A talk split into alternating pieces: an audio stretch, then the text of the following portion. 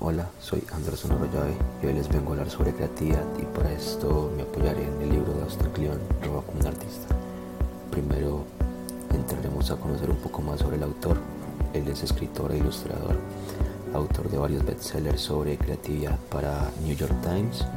Asimismo, da charlas para empresas de la talla de Pixar, Google, The Economist o TEDx. Creció en un campo de Ohio actualmente vive con su esposa y sus hijos en Austin, Texas. Rock, un artista, nos presenta 10 principios que ayudarán básicamente a los lectores a descubrir su lado artístico y a tener mucha más creatividad.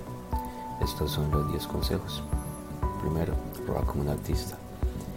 Ese es el primer punto que da título al libro y es que todos los artistas tienen su propia inspiración. Entonces se genera una pregunta, significa eso que hay que hacer una copia de alguien. Entonces nos entra a explicar que no significa. Es necesario identificar lo que vale la pena robar para, que, para luego ser capaz de darle una forma. Porque todas las ideas son una mezcla de una o más ideas previas. Todo se basa en algo. Ya todo está creado. Es importante que como artista no seamos un acumulador o coleccionista de ideas de forma exagerada, sino que hay que hacerlo de una forma selectiva e inteligente. Devorar películas viejas, nuevas, escuchar música, leer libros, ver pinturas, fotografías, poemas, en general todo lo que nos pueda aportar y se ancle directamente a nuestro ser. Una vez aprendamos a hacer esta, esta selección, podríamos decir que tenemos el robo perfecto y seremos auténticos. Él también nos habla de que hay que investigar sobre las personas que nos inspiran y que veamos un poco más allá de esta persona hasta ver de pronto de dónde surgió la inspiración o las ideas de esta persona. Otra cosa que nos menciona en el libro es que la escuela es una cosa y la educación es otra y no siempre tienen que estar relacionadas porque digamos que al final uno tiene que tener curiosidad por aprender cosas nuevas y a la vez seguir formándose. Entonces podríamos decir que sería muy tonto pensar en no aprovechar nuevas tecnologías para buscar cosas que nos llamen la atención, que nos seduzcan, que nos intriguen. Pero obviamente también hay que tener claro que no podemos olvidar las cosas físicas, las fuentes físicas, las bibliotecas, el periódico, los libros, que nos pueden generar también muchas fuentes de conocimiento de inspiración. Entonces, de esta forma, leer mucho se aprovecha cualquier momento libre para tener un libro entre las manos y generar nuevas ideas, nuevos conocimientos. Un buen consejo que nos deja al autor es tener siempre un cuaderno y un lapicero, un lápiz para anotar todo lo que se nos ocurra. Ahí podremos plasmar las ideas propias, las experiencias que vamos viviendo. Y en este cuaderno serviría como una especie de bitácora del día a día para poder plasmar y que no se nos olviden estas ideas de esta forma también se convierte en una colección o en un archivo de ideas. Pasamos al capítulo 2. No esperes saber quién eres para poner las cosas en marcha. Es que al crear, digamos, cosas, hay que hacer un trabajo de ayuda para encontrarnos. Entonces, en este caso es necesario fijar metas, establecer metas, objetivos principales y secundarios. Entonces podemos decir que hay dos modos de, verlo. El primero sería pretender algo que no, que no somos hasta que lo logremos. Y el segundo sería pretender hacer algo hasta que hagamos algo, pero sin tener un objetivo específico. Entonces, ese sentido también se puede aplicar en las relaciones sociales, como por ejemplo cuando una persona es tímida, e intenta ser más abierto o una persona extrovertida intenta contenerse más para no irse, para no hablar más de la cuenta. Entonces cuando se copia algo, nunca será, será una copia perfecta. Hay que ser, digamos, lo suficientemente inteligente como para saber que es una copia y que es adaptar un estilo a la vida propia. Y digamos que el éxito del ladrón es transformar una idea,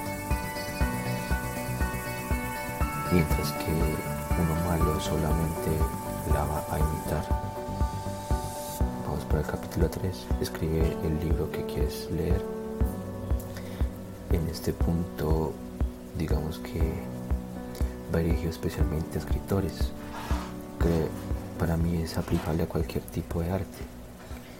Eh, siempre hay que preguntarnos qué me gustaría que hubiese en mi historia. Es una pregunta que toda persona se le debería hacer sin importar el área del conocimiento o, o qué tipo de profesión tiene. En estarnos evaluando cómo quiero que sea mi historia, cómo la escribiría, cómo la dirigiría qué personajes habrían, si sería una película, si sería un libro, una comedia, un drama. De esa forma podemos, digamos, establecer eh, un control, tener un control sobre toda la información que tenemos, toda la experiencia que tenemos y recopilarla de una forma tal de que pueda ser beneficiosa para nuestras vidas. En el capítulo 4, usa tus manos. La tecnología eh, nos aporta mucha información, eso no lo podemos negar. Pero también es importante retomar esa conexión que había entre el papel y el lápiz y los diferentes materiales para que las ideas puedan fluir. Digamos que hoy en día tenemos un montón de posibilidades para acceder a nuevas ideas y nutrirnos y poder ver qué estilos podemos eh, si lo podemos usar, implementar, copiar, pero también es muy importante dejar fluir las ideas que el cerebro va generando sobre el papel, mantener un constante movimiento de esas ideas, un flujo de ideas, plasmándolas, no dejándolas, digamos, en la, en la mente porque Es mejor estar eh, escribiendo, eh, dibujando, plasmando las ideas que estar al frente de una pantalla todo el día. Entonces digamos que encontrar como un equilibrio entre ambas fuentes es importante. Para el capítulo 5 los proyectos extras y los hombres son importantes. Cuando uno está digamos relajado y se divierte podríamos decir que le permite a la mente dejar fluir e ingresar nuevas ideas.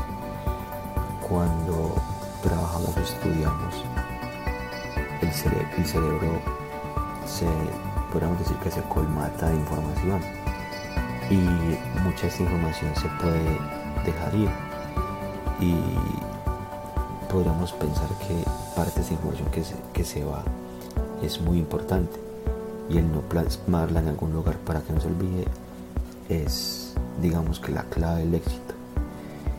Eh, también podríamos decir que cuando una persona mm, tiene muchas pasiones, eh, lo ideal sería que se que escoja una y se concentre solo en una.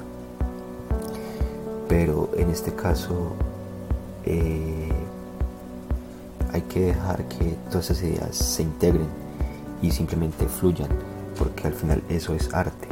El arte no es una sola ciencia, sino algo que se complementa en muchas ramas del conocimiento, de muchas técnicas, de muchos estilos para crear algo. Para el capítulo 6, el secreto,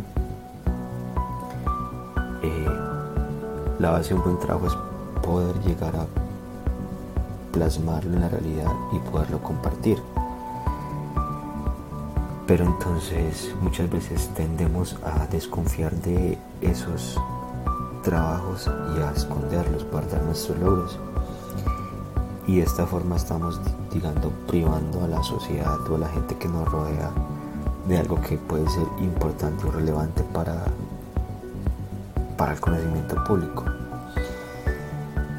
Eh, el secreto también consiste en cómo encontrar la libertad y el poder publicar los trabajos, llevar un equilibrio entre lo que publico y lo que lo que publico y en lo que le muestro a la gente o en lo que yo genero y le muestro a la gente para no perder ni privar la libertad. Hay que saber ser, saber ser el dueño de, lo que uno publica, eh, digamos en algo muy contemporáneo las redes sociales porque son cosas que quedan registradas, eso no se borra. Y uno decide qué mostrar, qué enseñar. Entonces la clave de aprender entre qué es mi privacidad y qué es lo público es la, la clave o el secreto del éxito del ladrón. En el capítulo 7 tenemos la geografía no manda, construye tu propio mundo digamos que hoy en día gracias a las redes sociales uno puede estar en contacto con personas que, que lo inspiran, que te influencian de forma positiva y pueden ser personas que tranquilamente estén al otro lado del mundo, con otro uso horario, otro idioma, otras costumbres. Pero lo importante es robarse de personas que aporten, que te aporten a tu crecimiento personal. también hay que entender que no hay que estar necesariamente conectado todo el día. Hay que expandir, digamos, los horizontes y quizás no descartar el viajar a otro lugar, conocer nuevas costumbres, conocer nuevas personas, nuevos dialectos, nuevas formas de ver la vida de conseguirla, también es muy importante para el ladrón. En el capítulo 8, sea amable, hay que ser amigos, básicamente, e ignorar a los enemigos, no restarles importancia. Porque para que uno se, para que uno pierde tiempo con personas que solo te restan, es mucho mejor dedicarlo a amigos que te aportan, que te suman cosas buenas. Por eso hay que juntarse con gente talentosa, con gente con ideas, con gente con conocimiento que te pueden nutrir y, hacer aprender o enseñar algo nuevo cada día. Digamos que también es importante elogiar a, a las personas cuando algo nos, cuando admiramos algo. Y es, digamos que una especie de generar esa, esa colaboración y motivación entre colegas, entre amigos, para que esas personas y que uno mismo esté en constante, en constante evolución y perfeccionando sus habilidades, sus técnicas. El capítulo 9 se ha aburrido. A veces pues, podemos tener un trabajo rutinario y al ser rutinario o repetitivo y sistemático podríamos perder creatividad, pero para el autor, eh, incluso dentro de una rutina, uno puede encontrar creatividad con esas cosas que son cotidianas. Para el capítulo 10, creatividad también es restar. Hay que elegir o hay que saber aprender a depurar a seleccionar lo que realmente nos va a aportar y elegir de esa forma que queda por fuera y que voy a aprovechar en mis proyectos. Ya como conclusión, eh, digamos que si la gente quería leerlo, mi opinión depende. Si, si se quiere aprender algo más sobre cómo se puede potenciar la creatividad, cómo se puede descubrir la creatividad. Sería importante leerlo. quizás no será libro para todos, pero si eres una persona que está buscando constantemente nuevas técnicas, metodologías, por ejemplo como el design thinking, eh, es una buena opción para, para perfeccionar y potenciar la creatividad. Y bueno, esto es todo. Muchas gracias por la atención prestada. Nos vemos en un próximo capítulo. Hasta pronto.